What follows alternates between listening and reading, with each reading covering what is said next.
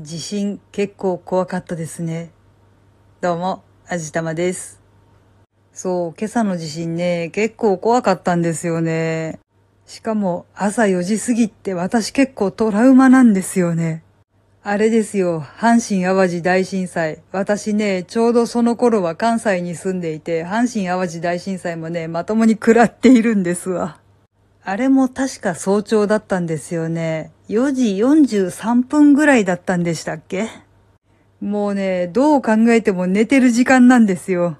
幸いにして、うちの近辺はそんなにめちゃくちゃに揺れなかったんですけど、どっちかっていうと怖かったのは緊急地震速報のあの音の方でした。一応この辺りって東日本大震災の時に軽く被災してる地域だったりするんですよね。というわけなので、揺れももちろんそれはひどかったんですけれども、一晩中緊急地震速報が鳴り止まなかったんです。あの警報音って人に危機感を持たせる、警戒心をかき立てるためにわざわざ考え抜かれて作られた音ということなんですけど、あれ私的には体の奥底まで突き刺さった後に、さらにひねってえぐり込むような音だなって思っています。そんな音が早朝から鳴り響くって本当にもう心臓に悪いっていうか、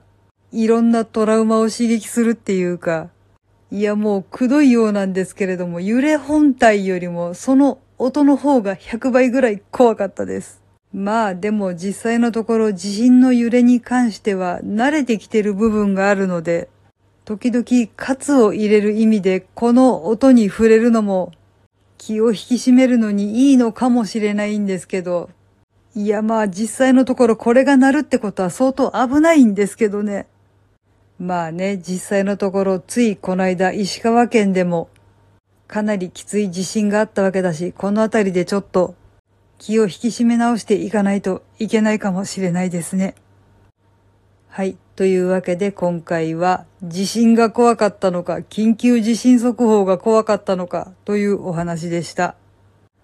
この番組は卵と人生の味付けに日々奮闘中の味玉のひねも姿りでお送りいたしました。それではまた次回お会いいたしましょう。バイバーイ。